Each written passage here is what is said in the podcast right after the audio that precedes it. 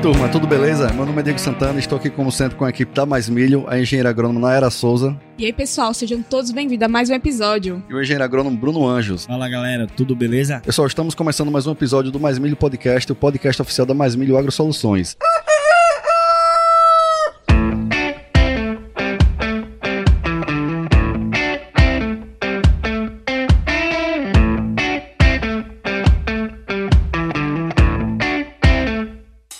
Desse nosso projeto é aumentar a produtividade e a rentabilidade da cultura do milho no Brasil, levando até você informação de qualidade, de forma simples e aplicável aí no campo. E para isso, vamos bater um papo aqui com uma turma de peso, os profissionais que estão fazendo a diferença no agronegócio. E hoje teremos mais um tema super relevante, né, principalmente para o contexto aqui atual da nossa região, e um convidado muito especial. Naira, conta aí para a turma quem é o nosso convidado e qual o tema do episódio de hoje. Hoje, o nosso episódio vai discutir estratégias para minimizar os impactos da seca na cultura do milho.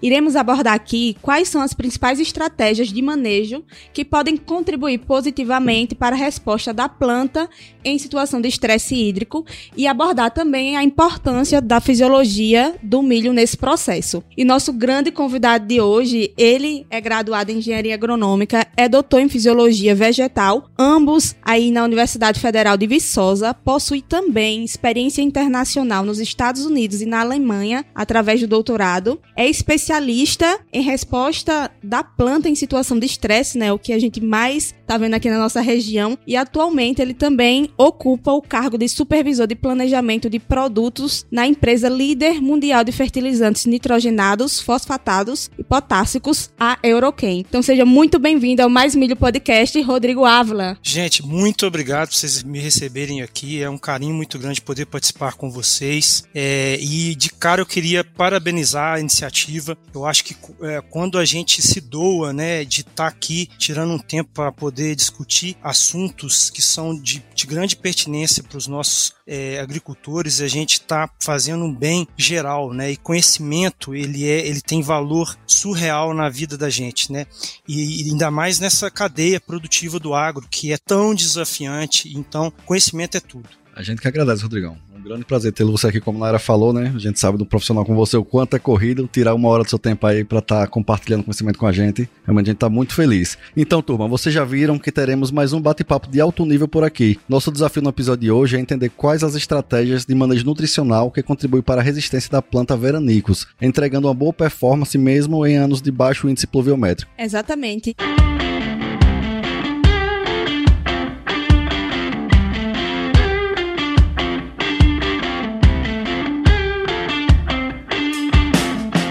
Rodrigo, para iniciar aqui, né, nosso podcast, quero te agradecer mais uma vez. Está sendo uma verdadeira honra tê-lo você aqui. E também já gostaria também de parabenizá-lo, né, pelo seu trabalho. E para que a gente inicie aqui, eu queria que você falasse, né, ficasse à vontade para falar algo importante sobre sua apresentação. O pessoal já viu que seu currículo aí é imenso, né? Comecei a apresentar algumas coisas, então você também pode acrescentar algo. É, e a gente gostaria também que você falasse um pouco sobre o seu trabalho, toda a sua história aí com a fisiologia vegetal, né? A gente está muito curioso para saber também como foi o início dessa história até hoje, é, para você estar tá se especializando nesse segmento. Minha história começa quando eu, ainda no segundo período de de, da agronomia, eu me interesso por solos. Então eu fiquei ali no Museu de Ciência da Terra, lá no, na Universidade Federal de Viçosa, comecei a aprender sobre nutrição. E de lá eu é, meio que caio de paraquedas na fisiologia vegetal, né, na, no departamento de biologia vegetal da, da FV, e lá eu começo a estudar é, a fundo, né, com o professor Fábio da Mata, a fisiologia do cafeeiro. Então foi a primeira planta que eu estudei a fundo, né? e foi a planta que eu mais estudei, foi, foi café. É, e aí eu estudei primeiro razão fonte dreno, então é, como a razão, né, como a frutificação interfere na fotossíntese, parte hormonal, né, parte de é, conteúdo de carboidratos, é, respostas é, fisiológicas da planta. Depois eu, eu ingresso no mestrado sobre o mesmo tema e no meu doutorado eu mudei de tema e aí fui para o estresse. Né? Eu tive várias parcerias durante meu doutorado. A minha tese é inteira sobre seca. Foram quatro capítulos que saíram cinco artigos, todos eles de, de seca. Então, assim, estudei seca. O que eu mais sei na minha vida é como que a planta responde à seca. Mas, assim, ainda sabendo muito pouco, que é o universo que a gente conhece muito pouco, né? E, e dali parti para também estudei junto com amigos, né? Estresse, é, é, respostas contra estresse biótico. Não sou especialista em fitopatologia, mas auxiliei bastante alguns amigos e, e colaboradores em trabalhos. E finalmente eu ingresso na Eringe em 2020 é, para poder trabalhar para justamente trazer a fisiologia vegetal no dia a dia de uma empresa que respira nutrição. Então, é uma empresa que sabe tudo de nutrição, sabe quanto colocar de adubo, tem profissionais com expertise de nutrição, mas é, que a fisiologia pode ser aí um, um elo entre a nutrição, eficiência é, e, e, resposta é, anti-estresse. Então, é, me fui contratado para isso, né? Para para poder respirar a fisiologia também nesse contexto é, de nutrição. Então aí até fiquei três anos e, e, e seis meses e agora estou é, como supervisor de planejamento de produtos e também a, a fisiologia faz parte totalmente, né, é, sobretudo a fisiologia de estresse faz parte totalmente do, do meu dia a dia, né, mesmo que não seja diretamente como era na academia, mas ainda de uma maneira é, interagindo com todas as esferas da produção. Né. Eu, eu digo que fisiologia vegetal é para mim, você bairrista, vou puxar para o meu lado, é para mim a disciplina mais central da, da agricultura, porque ela interage com melhoramento genético, com fitopatologia, com nutrição, fitotecnia. Então ela está ela tá conversando com todas as disciplinas que a gente tem que estudar e tem que saber para produzir né, que é algo difícil, desafiante, que todo dia a gente tem que é, vencer uma guerra, né, para poder conseguir produzir é, com qualidade e com sustentabilidade e para ter ganho financeiro também, né. Eu concordo plenamente, né. Na verdade, toda situação que ocorre em campo, no agro, sempre tem uma resposta fisiológica, né. Então, que a gente precisa estar atento a essas situações. Sempre tem. Quando fala fisiologia, eu só lembro do professor né, Vieira. Ele sempre brinca. Quer esconder uma nota de 100 reais de um agrônomo? Coloque dentro de um livro de fisiologia. Ele os caras os cara correm dessa disciplina, mas no final das contas. É, eu, eu, acho que os fisiologistas vegetais, eles não ajudam, porque geralmente é meio traumático, né? Eu já reparei que é meio traumático. E eu sempre gostei de fisiologia, então para mim não foi traumático, não. Eu estudei muito. Foi a coisa que eu mais estudei na vida, mas assim, é meio, meio traumático a disciplina de fisiologia vegetal. É, mas hoje a gente entende a importância, né? Explica muita coisa do que a gente vê no campo, né, Rodrigo? E, turma, falando em, em seca, estresse hídrico, que é tão importante, né? né, pra gente, é o fator que mais define produtividade, né? Em todas as regiões aí do Brasil e no mundo é a, o fator climático e a seca, é, a gente saber como passar por ela é importantíssimo. Então, Rodrigo, é assim, entre todos os recursos que a planta utiliza para se desenvolver e crescer, a água sem dúvida é o mais importante. E na maioria das vezes é o fator limitante na produtividade do milho, na maioria das regiões, né? Estima-se que em média o consumo da cultura é de 500 ml de água para concluir todo o seu ciclo. Diante de tamanha importância da água na cultura do milho, quais são os principais prejuízos da água com a seca? Ou seja, a gente gostaria que você nos contasse aqui de forma resumida quais são os impactos da estiagem em cada estágio de desenvolvimento da planta e como isso ocorre fisiologicamente. Com certeza. Eu, eu, eu brinco, né?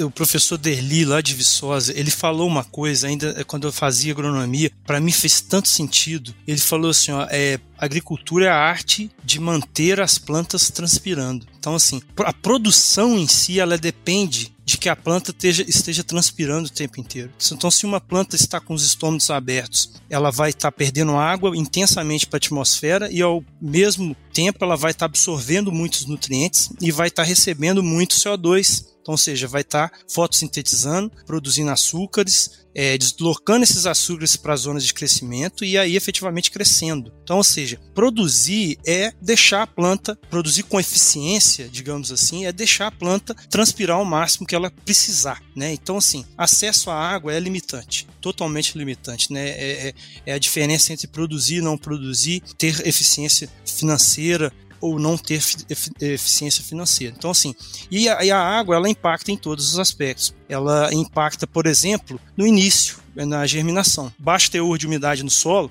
a, a, semente não vai conseguir germinar. Ela precisa se embeber de água. A água vai diluir alguns hormônios e vai in, iniciar a ativação de algumas enzimas e de, a, de biossíntese de alguns hormônios, por exemplo, auxina, giberelina, que vão quebrar a dormência da semente, que vão que vai é, produzir raízes e vai e aí daí a vida começa. Então já já do princípio, né, no início no primórdio de desenvolvimento, a, a, a planta já está sendo impactada se não tiver condições é, hídricas favoráveis. Então, é, mas mais adiante, por exemplo, na, na, planta do milho, né, você tem, começa a, a ou seja, primeiro o impacto é a perda de stand, né? Se, se você plantar é, na hora errada, vai ter perda de stand. A segunda, é, a segunda questão é quando a planta começa a é, entrar no, na, na, na, na fase que ela vai definir a produtividade potencial que ela vai começar uma série de divisões celulares e todas essas divisões celulares são extremamente dependentes de água. Se não tiver água, né, a divisão celular e o crescimento celular, a força motriz é a água. É a, a água entra na célula e literalmente expande a célula como a gente enche uma bexiga com, com o nosso com ar que vem dos nossos pulmões. Então, assim, se você tiver é, estresse hídrico na fase de, de, de, V4 a V8, né, ou V4 a, a, a pré-pendoamento, você vai definir uma produtividade é, potencial mais baixa. Né? Então ela vai ter menos divisão celular, menos produção. Né? E lá na frente, no enchimento de grão, no, é, até no, no, também no pendoamento, né? É, que é a polinização, a descompasso entre boneca e, e, a, e, o, e o, pendoamento, né, é, que gera também uma diminuição da polinização, falhas na espiga, né, tá, isso aí tudo impacta na produtividade potencial. E lá na frente, né, depois da produtividade potencial, você ainda corre o risco na hora de encher o grão, você ter a, a sua pode ter uma produtividade potencial alta num teto alto. Se acontece um veranico, você pode ter dificuldade da planta fotossintetizar, abrir estômatos, produzir açúcar, translocar para o grão, encher esse grão. Então aí você tem um impacto no, na, no, no, PMG, você tem impacto em produtividade total. Então, assim, todos. Uh, uh, nunca é bom passar por seca, né? E a planta de milho, ela, ela tem essa característica de ter várias. Durante várias fases, ela é susceptível, né? Tem as fases chaves, mais críticas, mas é, durante várias fases ela é susceptível a, a essa seca. Hum, perfeito. Assim, o que a gente sabe aqui, a informação que a gente tem é que a fase mais crítica seria a polinização, não é isso? A gente estima em torno de, né? de 15 dias antes ou depois, né? Justamente a fase onde a gente pegou um veranico aqui esse ano. A gente tá passando aqui, como a gente conversou anteriormente, né? Em algumas regiões chegou a mais de 25 dias de falta de chuva aqui. Realmente vai comprometer bastante a nossa produtividade, infelizmente, esse ano. Isso mesmo. É, exatamente. Aqui no Cealba, período de chuvas ele começa em média entre abril e agosto. Isso é uma certeza que nós temos todos os anos, é que vai ocorrer um veranico. Não sabemos quando, quando, né? Qual a data correta, mas que vai acontecer, vai sem dúvidas. E são nesses períodos de veranico que um bom desenvolvimento do sistema radicular da planta irá fazer toda a diferença, né? Permitindo com que a planta busque água em profundidade, assim como também os nutrientes. E por esse motivo, Rodrigo, nós gostaríamos de saber na sua visão, quais os nutrientes que mais atuam na planta no enfrentamento do veranico e como a gente pode manejar esses nutrientes na planta? É interessante, né? A nutrição está totalmente ligada à resistência a estresse, né? É, tem vários nutrientes muito importantes por exemplo, vou fazer um paralelo com, com, com o pessoal do SESB, que está discutindo muito sobre os top 10 de produtividade, né? E, e eles estão estudando desde 2013, 14. E eles perceberam que está muito relacionado com é, alguns nutrientes de, em subsuperfície. Então, assim, é um solo aí, e olha você ver, está relacionado de 0 a 2 metros que eles observaram. Não só de 0 a 20, que é o, geralmente o que a gente pensa, 0 a 40. Então, assim, e eles perceberam, assim, é, cálcio em subsuperfície, magnésio em subsuperfície, dando condicionamento, né? Ajudando a, a planta a lutar contra o alumínio tóxico ou seja, levando o enraizamento em profundidade, então, ou seja, são nutrientes muito importantes em profundidade. Enxofre é um, um nutriente extremamente, talvez um, um, dos mais negligenciados hoje, é de difícil construção de perfil, né? É difícil manejar o enxofre porque você vai perder ele, é, então a gente tem que manejar numa, numa, tecnologia que favoreça a perpetuação desse enxofre por um tempo maior. Então é também importante, então, seja, crescendo em profundidade, o próprio boro, né, em profundidade foi correlacionado também com altas produtividades na soja, então no milho não vai ser diferente, tendo é, ali uma camada de 0 a 40 com uma boa quantidade de boro também, é, e micronutrientes, né? Porque assim, uma coisa, esses, esses que eu falei até, até o presente momento, eles estão relacionados com enraizamento. Enraizamento, gente, é a principal é, estratégia de prevenção de estresse. Você tem o escape, que a gente não falou, que é, ou seja, data de plantio, para escapar do estresse quando tem, tiver, quando tem como planejar o plantio para o veranico não cair no pendoamento, por exemplo, no, na, na polinização, né? Não cair na polinização. É, mas você tem também, mas assim, o, o, esses nutrientes que eu falei agora são nutrientes que vão ajudar a planta a absorver mais água, enraizar mais e a, a, a não passar pelo estresse. Mas uma vez que a planta passou pelo estresse, tem alguns nutrientes que ajudam a planta a efetivamente lutar contra o efeito deletério do estresse, que é outro estágio. Por exemplo, o enxofre, de novo, é extremamente importante. Por quê? Porque ele está em todas as enzimas de estresse antioxidativo. Ele está todas as proteínas praticamente da fotossíntese. Então é um, é um nutriente extremamente importante. Ele sempre quando tem transferência de elétron, transferência de energia na planta, ele está ali. Então, assim, enxofre é muito importante para a planta lutar contra o estresse. Agora você tem também zinco, é, cobre, manganês e ferro. São, é, são é, nutrientes, é, micronutrientes de suma importância que eles vão ajudar a planta é, ativando enzimas, né?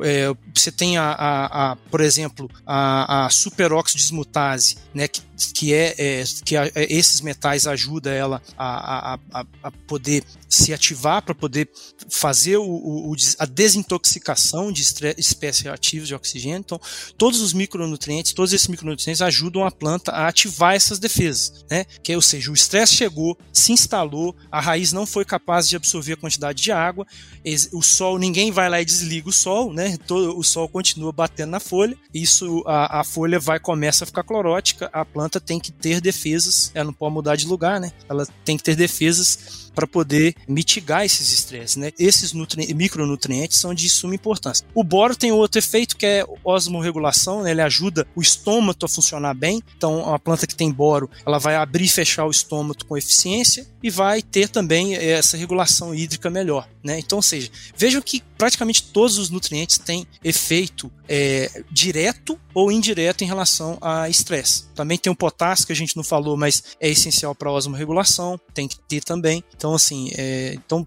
é, nutrição ela, a gente tem que pensá-la de forma holística, né? E não é, colocar só aquele trio mais conhecido que é nitrogênio, fósforo e potássio. Muito bom, Rodrigo. Inclusive, eu ia comentar a respeito sobre isso. Um ponto interessante, né? Que, assim, o produtor, ele se preocupa muito com o NPK, né? Compra muitas vezes o NPK até antes da, de todos os outros insumos e já garante. Mas você me falou de vários nutrientes aqui que são muito importantes, né? Para questão de enfrentar o estresse hídrico, que é um problema que a gente enfrenta, como o Bruno já falou aqui, né? Todo, toda a safra. E praticamente você não falou do NPK, né? Você falou de enxofre, de micros, né? Do boro. E realmente Isso. a gente, todos, a gente sabe que todos os nutrientes essenciais, como o nome fala, são fundamentais, né? Para o desenvolvimento, mas que existem alguns que você citou aqui que são tão importantes que a gente muitas vezes não está utilizando de maneira correta, né, Rodrigo? E só para complementar aqui também, falar de uma coisa que chamou muita atenção a gente aqui, nós trabalhamos também com um projeto aqui de pesquisa e desenvolvimento. A gente está com um grupo de pesquisa, inclusive a Eringe é um dos colaboradores aqui apoiando esse projeto, a gente tem vários ensaios, né? E um deles que chamou muita atenção, na verdade foi o que mais chamou atenção da gente, que foi o de boro. Nós temos um, um ensaio onde testamos parcelas com diferentes fontes de boro. E é impressionante, Rodrigo, como agregou. A gente fez um teste de raiz agora em V8, impressionante o quanto agregou em tamanho e quantidade de raiz. Todas as fontes de boro agregaram, né? Em especial o Lexita, né? mais octaborato, boromé, todas as fontes em relação à testemunha, foi mais de cinco vezes a mais de peso de raiz comparado com a testemunha impressionante mesmo. Olha para você ver que interessante. É alguma coisa que a gente, o boro que a gente coloca aí, talvez é, de, na casa de 2, 1 1 a 5 quilos, né? 2, 3, 4, 5 quilos por hectare, depende do teto produtivo que você quer alcançar. É, e é, é tão pouco e faz tanta diferença. Então é por isso que é fácil negligenciar. É, é difícil, às vezes, é, é, é, difícil você até nós é um desafio nós como técnicos de explicar para os agricultores a importância dos micronutrientes e o boro é óbvio né ele vai chegar lá e vai é, auxiliar no, no, no, metabolismo da auxina no próprio transporte de auxina, ele ativa, ativa prototepease, né? Então, assim, ele é, sem o boro não existe é, expansão é, de celular, não existe indução da auxina, a auxina que é o hormônio que enraiza, né? A substância é, que sinaliza para a planta para onde crescer raiz. É, sem o boro não há, não há isso. Então, ou seja, você já deprime muito a, a, a, o sistema radicular e prejudica a produtividade desde o início, né? Isso e assim, o boro é muito ligado à questão da fecundação do grão de pólen, né? Enchimento de espiga. Isso aí a gente não tinha noção do. Para mim, hoje, pelo que eu vi, o ponto que ele mais agrega é na raiz, sem dúvida nenhuma. Que é um. É, a gente conhece muito ele na fase de polinização, que é um dos efeitos importantes, né? É, dele, né? Mas na, na e também no, na maturação, né? Na, no enchimento de grão também. Sem o boro, enche pouco grão, mas o boro também é essencial para enraizamento, essencial para determinação de produtividade potencial. Então, assim, e o boro tem o mesmo problema do enxofre, né? Pelo mesmo motivo. Ambos são acontece na forma de ânions. A nossa CTA, né? É, ela é que é uma capacidade de troca aniônica, ela não suporta absorver muito desses é, desses íons. Eles se ligam fracamente às argilas é, oxídicas de ferro e alumínio e aí acaba perdendo no, no perfil do solo e você não consegue fazer caixa. Ou não é que não consegue, conseguir consegue, mas você tem que continuar colocando e, e o boro precisa de todas as fases fenológicas. Aí é o desafio, né? Exa ele, ele lixivia muito fácil, mas você precisa dele do início ao fim do ciclo, né? Isso, Rodrigão. E você falando aí sobre o enxofre, eu tava em uma área hoje, lá em Aporá, que passou 30 dias de estresse hídrico, né? E eu pude observar, teve uma área que foi feito sulfato de amônio em V0 e era nítida que ela ainda estava verde, ela ainda estava suportando aquela seca por causa do enxofre, né? Como você mesmo disse. E eu pude observar também que a área que não foi, é, a planta já estava já estava em estado de maturação, acelerando seu processo de maturação, né? Fugindo da seca, né? Literalmente, né? Ela, ela adianta o processo, ela adianta o ciclo fenológico para conseguir produzir o mais o, o, máximo possível de sementes, né? Para como algo assim para se perpetuar. Então é, é, isso, enxofre, enxofre está totalmente ligado. É um macro, para começar é um, é um, um, é um macronutriente, então a gente precisa em, em boas quantidades, né? É, então, ou seja, aí o impacto dele é, é, é grave quando quando a gente gente deixa de prestar atenção. Não que ele é superior do, ao, aos micronutrientes, todos têm o seu papel. Mas o enxofre chama atenção. De novo, todas as enzimas de estresse anti, antioxidante, né? ou seja, é, é, como diz de maneira mais simples, né? é o sistema imune da planta. Todo o sistema imune da planta que vai lutar contra os estresses, ele é dependente diretamente de enxofre. Se você não tem enxofre, ela fica sem armas. Aí, se ela tá tudo bem, ela quase cresce é, sem você perceber. Mas em fase de estresse, você vê a diferença muito discrepante de uma lavoura que recebeu enxofre na quantidade certa para uma, uma lavoura que não recebeu enxofre. Rodrigo, aí nessa sua resposta, né, bem interessante, dois pontos que você colocou. O primeiro que você fala aí que alguns nutrientes, eles são muito importantes na resposta à planta que já teve estresse. Muitos produtores, né, quando a planta já teve estresse, eles não, não vou entrar mais é, com nenhum nutriente, não vou fazer mais nenhuma entrada lá, meio que ele desanima, né? Então, vê a importância de você também acompanhar pós-estresse, porque os nutrientes, eles vão estar tá, tá sendo ali muito importante nessa recuperação da planta, não é isso? Com certeza. Você tem tipos de estresse que você consegue recuperar um pouco a planta. É claro que não é sempre que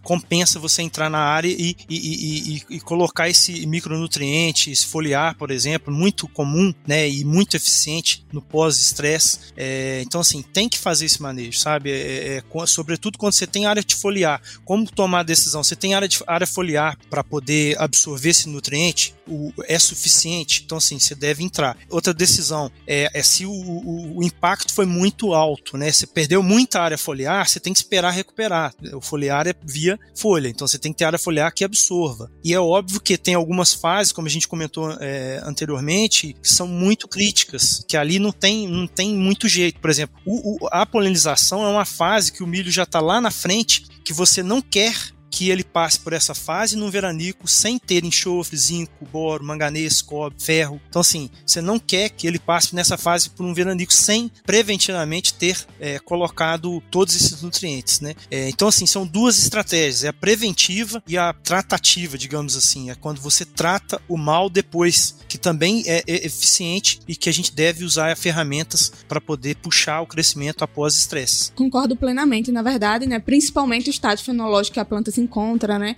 E o prejuízo já, já causado. Outro ponto bastante interessante, Rodrigo, que você apontou aqui, é sobre o enxofre é, nesse processo fisiológico da, da planta, né? E aqui, como a gente já tem uma grande experiência com análise, análise de solo na região, é, a gente tem mais de 4 mil análises aí, tanto de solo como foliar, e feitas nesses últimos quatro anos, sabem? E a gente observou que o nutriente que mais limita a produtividade na nossa região é o enxofre. Em praticamente todas as análises, ele vem aí como deficiente é, e com certeza aí no país também ele pode sim ser um, um, nutriente que esteja aí sendo negligenciado, né? Está em falta. E como você falou aí, né? A importância fisiológica dele, a gente quer, quer saber um pouquinho também se você tem alguma dica de como manejar esse enxofre nas nossas áreas. Com certeza, né? É, o enxofre, como a gente discutiu antes, nós temos dificuldade de construir a fertilidade no perfil do solo em relação ao enxofre, porque ele é um ano e ele lixivia muito facilmente. Então ele tá, é, é, é, por isso ele é muito desafiante. E como que a gente pode fazer para poder resolver isso do melhor jeito possível? Né? Se, primeiro, a gente lembrar que existe é, o gesso, tem enxofre, né? E é necessário que a gente use. Acho que a gente use muito pouco gesso. É, hoje em dia, o professor Rafael Otto fala de de situações né, reais de campo que usam aí 12 toneladas de calcário e 10 toneladas de gesso é, por hectare. Então, assim, é, isso é real, isso está sendo testado e tem dado certo. Então, ou seja, a primeira e mais básica forma de aumentar os níveis de enxofre na, na lavoura. E eles falam muito sobre ano sim, ano não. É claro que não necessariamente nessa dose. Essa dose é, se o solo pedir, não se furte aplique. É, é, esse que é o recado. Então, ou seja,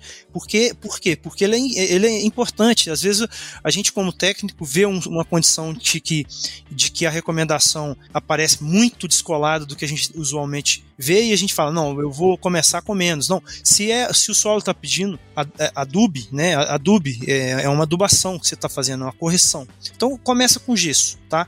É, depois é, é importante você escalonar esse enxofre, colocar um pouco no, na base, né, no plantio, colocar na cobertura também. Então, ou seja, você é sempre colocar o máximo possível de entradas é, de enxofre. A terceira dica, no caso que eu dou, é o enxofre elementar, enxofre residual. É importante, gente, a gente explorar isso do mercado. O mercado está surgindo tecnologias muito interessantes, é, tecnologias de, de, de, enxofre que contém é, produtos que contêm 50% de enxofre elementar, 50% de enxofre, é, enxofre na forma sulfato, é, fazer aplicações corretivas de enxofre, é, se tiver muito, você pode optar por fazer operações corretivas com enxofre elementar. Então funciona. É claro que ele vai ter uma janela de, de, de reação no solo para se disponibilizar, mas ele vai se disponibilizar. Então, ou seja, é, todas essas estratégias elas podem ser utilizadas.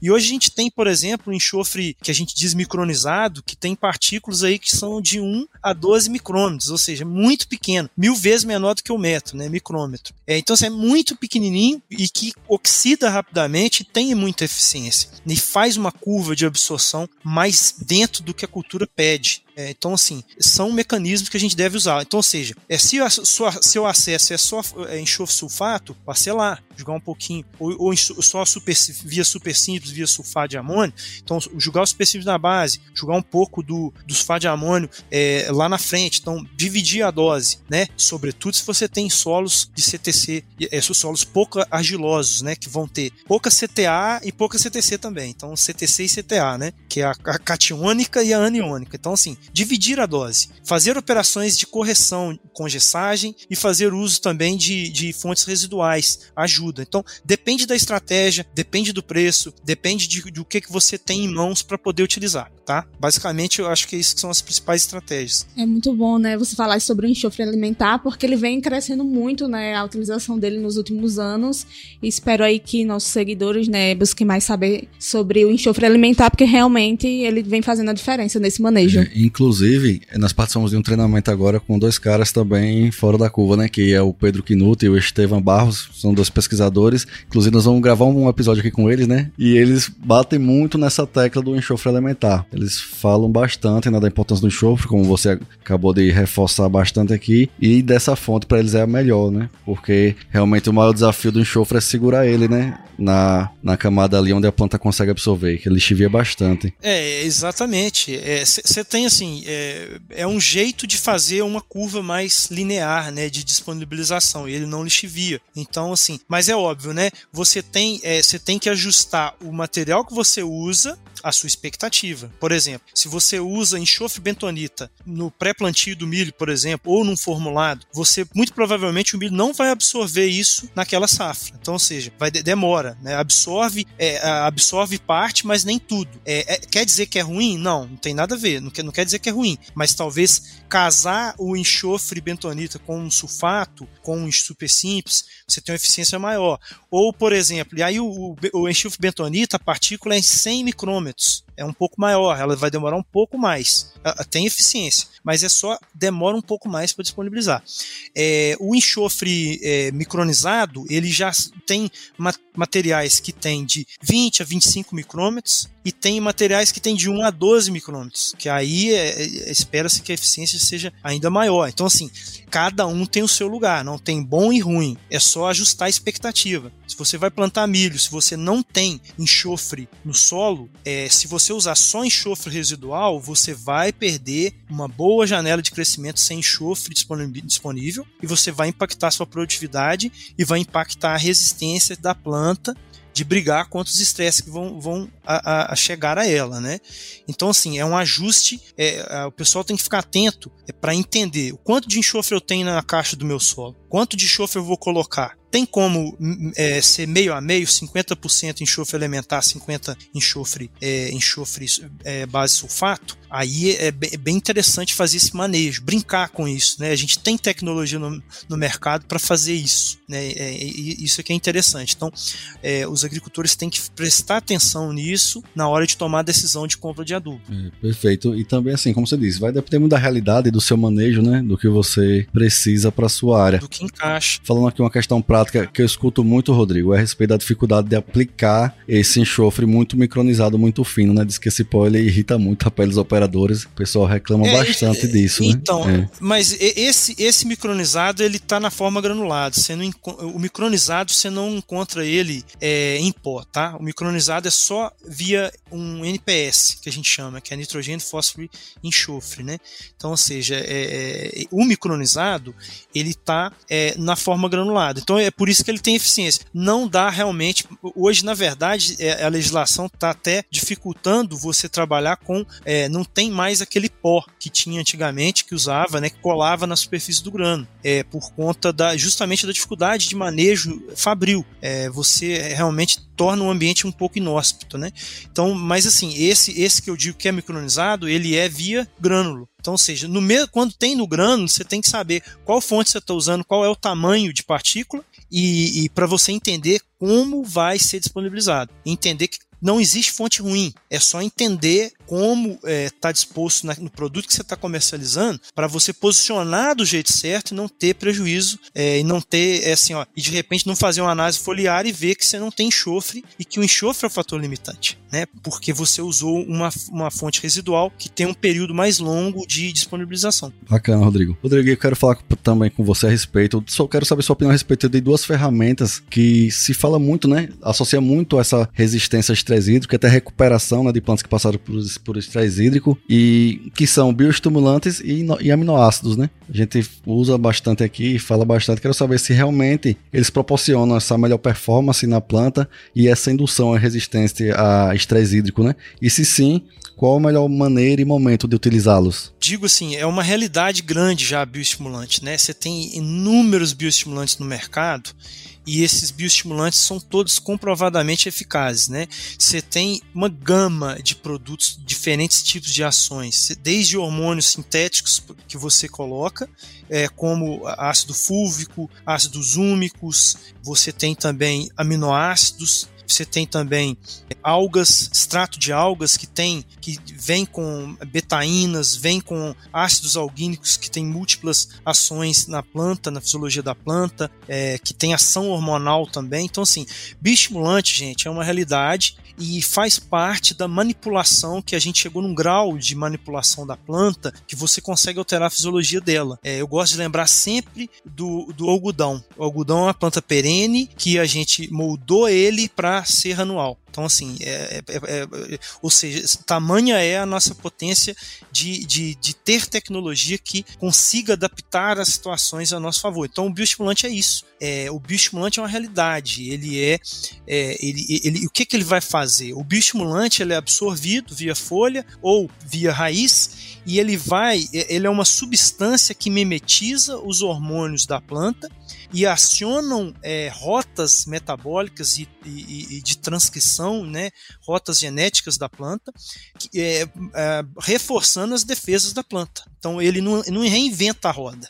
Ele é absorvido, ele é identificado e ele aciona é, um mecanismo de defesa que vai fazer com que a planta se fortaleça contra estresse. Então, ou seja, é, qual é o jeito de manejar? Na minha opinião, o jeito de manejar é principalmente preventivo. Preventivo. Eu gosto do, do bioestimulante previndo o estresse. Eu gosto que que você aplique antes de qualquer estresse, para que você tenha uma planta já é, que sofreu um priming, né? De já ela já está com as defesas aguçadas e aí quando o estresse vem, o estresse é, hídrico, ela já tem mecanismos de defesa para poder levar sua fisiologia na melhor maneira possível, né? Obviamente não vai fazer é, não vai fazer um, um, um milagre, mas eu acredito nisso. Agora, óbvio, né?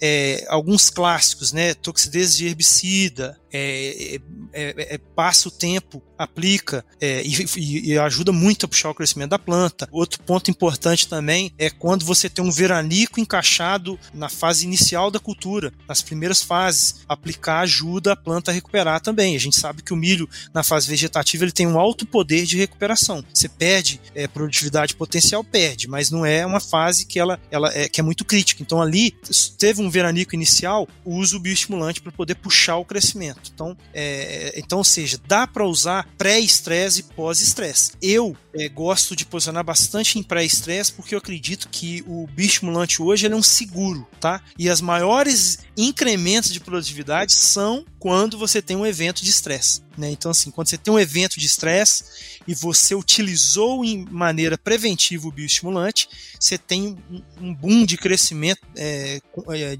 muito grande em comparação ao tratamento que não recebeu o bioestimulante. Né? E o bioestimulante, gente, ele pode ser aplicado em várias formas, não só na folha. Ele pode estar, é, ele pode estar no, no próprio grano de adubo, tem, é, tem, é, é possível colocar bioestimulante lá, e ele vai desenvolver raízes, né? fazendo, ajudando os nutrientes, ajudando o zinco, o boro a, a, a desenvolver o cálcio, né? a desenvolver a raiz e fazer uma raiz que vai absorver mais água e vai fazer a planta ficar mais forte para resistir a esses estresses. Então, o bioestimulante ele pode, ele é muito, é, é muito articulado, né? E, e, o aminoácido que você falou, é, ele funciona como um bioestimulante também. Os aminoácidos, gente, eles, eles são pontos de partida para o metabolismo de vários hormônios e também de vários processos bioquímicos da, da, da planta que geram resposta anti-estresse. Então, você dar o aminoácido via folha, você também está dando matéria-prima anti-estresse para a planta. Então, ou seja, é, ele, os aminoácidos, por exemplo, podem seguir para a via das poliaminas, né, que a, a poliamina tem efeito anti-estresse. Alguns aminoácidos é, participam da biossíntese de, de auxina, então, ou seja, que a auxina também tem resposta anti-estresse. Então, tudo isso está bem é, dentro desse arcabouço de ferramentas que a gente tem hoje para poder mitigar estresse. Bacana, perfeito, Rodrigo. Rodrigo, falando assim de forma prática, para quem está ouvindo aqui a gente,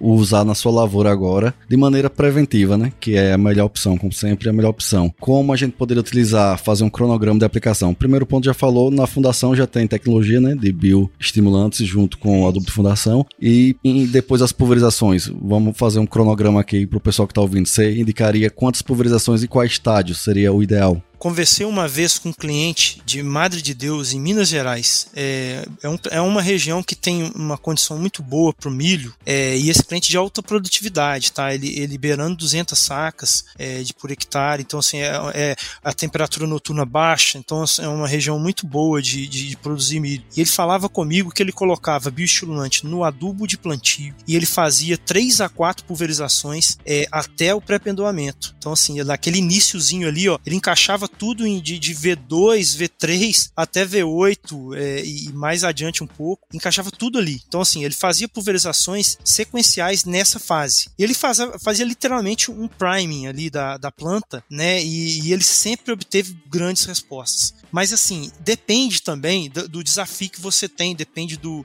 É, depende de muitas coisas fazer essas entradas, tá? Mas eu, eu acredito em, em, é nas entradas, quanto mais entradas você conseguir fazer é, de, de, pulverizações no, na fase inicial do milho, é, melhor você consegue proteger essa planta. Então, assim, é claro que de repente você não vai usar bioestimulante em todas, mas é, em, começar cedo, né? Começar cedo ali, pelo menos no, no V2, geralmente o pessoal não vai usar bioestimulante porque é acompanhado com o herbicida. Então, o bioestimulante é, depender do bioestimulante, não, não cai bem, né? Tem um carbono orgânico alto e acaba complexando. Então, é, ali você faz uma nutricional. Na próxima, você entra com bioestimulante já. Na primeira de fungicida, primeira de inseticida já vem, entra com o bioestimulante e faz ali duas, três aplicações sabe? É, eu acredito muito nisso. Muito bom, muito bom mesmo, né? Que aula, né, pessoal? Muito bom, excelente. E um tema tão importante aí, com certeza a gente aqui aprendeu bastante, Rodrigo, hoje, com certeza, e a turma vai aprender muito aí, vai ajudar muita gente nesse tema aí tão importante, né, pra gente, pra nossa região, pro Brasil todo. É, eu, eu, eu digo que no milho, a, a, até a, enquanto o porte permitir, você tem que fazer entradas é, para cuidar, porque ali você vai construindo uma espiga. É, a gente pensa muito na espiga lá no final, mas a gente esquece que a espiga é construída ali de V4 até pré-pendoamento. Então, assim, é, então é, é ali que está construindo, está fazendo as divisões. Né? Então, assim, a gente tem que interferir o máximo possível que a gente puder para conseguir puxar a produtividade. É claro, aliado com tudo que a gente vem discutindo cara fazer, se o cara fizer gessagem, fizer calagem, fizer uma aplicação de plantio que tem bioestimulante, tem enxofre, se ele vier com uma semente de alto vigor, né? Se ele utilizar a data de plantio correta. Então aí, depois de fazer tudo isso, é fazer várias entradas, porque aí você vai ter uma, uma lavoura de alto teto produtivo. E não adianta. Se tem uma regra geral, é quem, é, quem lucra é quem produz muito. Então, assim, é, é investir bem. E às vezes a gente quer fazer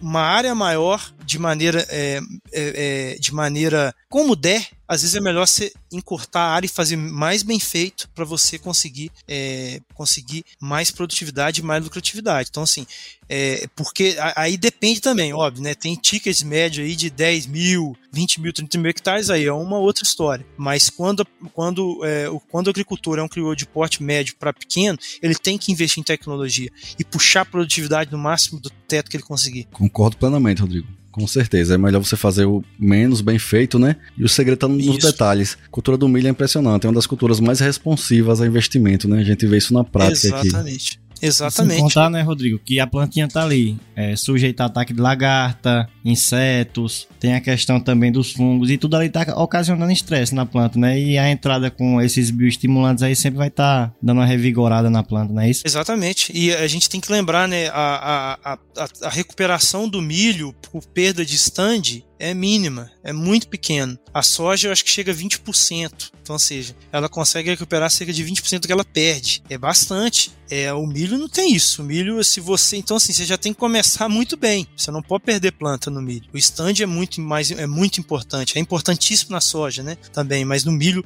é assim, é, é, é mais importante, é de suma importância. Então, quanto mais você ter plantas raquíticas no início ali, você tem que garantir de cara que elas estejam, que elas saem com bastante vigor para chegar no V4 ou V8 ali, fazer todas as divisões celulares que ela precisa para ter número de fileira adequado, número de grãos por fileira e ter e, e se tudo correr bem lá na frente você ter uma produtividade altíssima. Muito bom, Rodrigo. Rodrigão, a gente tá chegando aqui ao final depois desse show de informações aí, né? Muito obrigado desde já aí por tudo todo o conteúdo que você compartilhou com a gente. E antes de irmos para as perguntas padrão que a gente sempre faz aqui para os nossos convidados, quero que você já deixe aqui para a turma onde eles podem te encontrar nas redes sociais. Eu fico muito no LinkedIn, sabe, gente? Eu não sou muito ativo no, no Instagram, não, mas no LinkedIn é rodrigo.ávila. E também no Instagram também, rodrigo.ávila também. Se quiser me seguir lá, é, vai ser um prazer, tá? Perfeito. Você conhece o cara quando é alto nível, né? Executivo é LinkedIn né? e, Rodrigo? E, Rodrigo, e para finalizar, pelo que a gente faz aqui para os nossos participantes, é A gente quer saber atualmente quais são as suas principais fontes de conhecimento, né? Onde você está conseguindo toda essa informação aí que a gente tá vendo que você tem muita. E também a gente pede que você deixe aqui uma indicação de livro, né? Um livro que mudou sua vida. Pode ser tanto é, técnico como também um, qualquer assunto aí, qualquer tema que te ajudou de alguma forma. Ah, ótimo. É, bom, é primeiro conhecimento, né, gente? É, eu estudei minha vida inteira por artigos, livros, né? É, estudei muito, né? Era muito Caxias, ainda sou, né? Estudando bastante, é, mas hoje é, o, minha maior fonte de conhecimento são simpósios, congressos, conversas com os professores, é, conversas com os agricultores, porque assim é uma coisa muito interessante porque o agricultor é o melhor cientista que a gente tem no país. Ele testa, porque eles vê os gargalos, ele vai tentando e ele vai descobrindo e depois a gente dentro da, das empresas a gente também vai estudando é, e vai ajudando e vai é, traçando estratégias para facilitar a vida do agricultor e, e, e, assim como as, as instituições públicas. Então, a, a, hoje o meu conhecimento é um conhecimento é, adquirido muito é, na experiência, na vivência e absorvendo a vivência das pessoas ao meu redor e dos clientes que eu tenho o prazer de visitar. Então, não é uma educação formal mais, é uma educação de vivência da prática do agro, né? Que eu acho que é tão importante quanto a minha, a minha educação formal ao longo de, de todos os anos que eu estudei. É, o livro que eu gostaria de recomendar, eu recomendaria três livros, tá? Já que você abriu para outras fontes né? O primeiro que eu vou recomendar é o livro de fisiologia vegetal. É, é um livro pesado, né? Para quem gosta mesmo, é, é, que é o do Tese do Zeiger, é, que é um livro, é uma bíblia, né? Foi o livro que eu mais li na minha vida, tá? Esse, esse é, o que é, esconde eu, nota de 100, né? Você não esconde a nota de 100 esse, nele, não. Esse que esconde, ele tem mil páginas, é um livro pesado. Mas, de novo, puxando a sardinha pro meu lado, eu acredito que é a disciplina mais importante da agricultura. Ter estudado fisiologia vegetal para mim me abriu para um mundo completamente novo, é um universo infinito. A fisiologia vegetal, o modo como as plantas respondem a estresses e crescem, se desenvolvem é infinito. Não tem, não tem como a gente desvendar todo o conhecimento. Então é muito legal, tá? É, eu recomendo para os engenheiros agrônomos aí é, fazer o estudo, aqueles que não se traumatizaram com a, com a disciplina na faculdade, é, eu, eu super recomendo. E os outros dois também que foram divisores de águas na minha vida profissional tá? É, primeiro, Mindset, a nova psicologia do sucesso, da Carol Dweck, que é um livro é, que me desconstruiu e me reconstruiu. É muito legal o livro. Que eu descobri que o esforço, né? O esforço ele não é sinal de que você é pior. É ao contrário, o esforço é o caminho pelo qual você chega ao sucesso, né? E o desafio tem que ser abençoado, porque ele faz a gente melhorar. Então esse livro aí, para mim, foi um divisor de água. E o outro livro muito legal é Inteligência Emocional, Daniel Goleman. Esse também é um livro maravilhoso que eu super recomendo. Ele é muito profundo, ele vai até no funcionamento do cérebro, é, de como e ele ajuda muito a gente a pensar por que, que a gente se comporta do jeito que a gente se comporta hoje. Por que, que às vezes se sente ansiedade é, de maneira automática. É um livro muito legal. Então eu, gosto, eu gostei muito da leitura. É, é muito interessante. Então esses dois livros para mim são também divisores de água dentro da minha vida profissional. Então eu indicarei esses três livros, pessoal. Três livros excelentes o Lincoln Tese e o Zeiger você demora aí alguns anos para ler, né? Que é muita coisa e não dá para ler tudo porque tem umas coisas lá que é realmente é, é, muito complicado, mas é muito legal e tem o, o mindset e o, e o inteligência emocional. Bacana demais. O mindset realmente também mudou muito minha visão de mundo, viu? É não é? É maravilhoso. aí. Muito bom. É. E Aquele respeito... gráfico que tem no final é maravilhoso. Muito bom mesmo, né? Mostra, explica muita coisa. A gente consegue entender a forma com que as pessoas se comportam, né? Exatamente. O, o Rodrigo, a respeito de fisiologia, assim, é, eu acho que o agrônomo pode até não gostar quando tá na faculdade, mas quando você tá na roça, que você tá vendo as plantas, isso faz todo Exatamente. sentido. E a gente acaba entendendo, né? O porquê que a gente era obrigado a, ver aquele, a ler aquele livro. Porque é outra história, né? Exatamente. Através dos sintomas é que nós vamos saber o que é que ela tá pedindo. É, eu, eu fico zoando com o pessoal, eu, eu, eu puxo essa sardinha mesmo. Fisiologia, gente, é como a planta funciona. É, assim, tudo é fisiologia. É, fisiologia tem que estar no melhoramento genético, na fitotecnia, na qualidade da semente, na, no manejo nutricional, tudo. Tudo é, tudo A fisiologia está ali, ó, comunicando com tudo. E a planta comunica com a gente. Ela nos diz o que deu errado, né? Ela fala pra gente se tem um impedimento físico no solo, ela fala se tem um impedimento químico, ela fala se ela está intoxicada, ela fala. É só a gente saber escutar. Mas ela é. fala com a gente o tempo inteiro. É, e um conselho que eu dou para os sementeiros, né, assim como a gente que trabalha com milho, com semente de milho, tudo que der errado na lavoura vai ser culpa da semente que você vendeu, entendeu?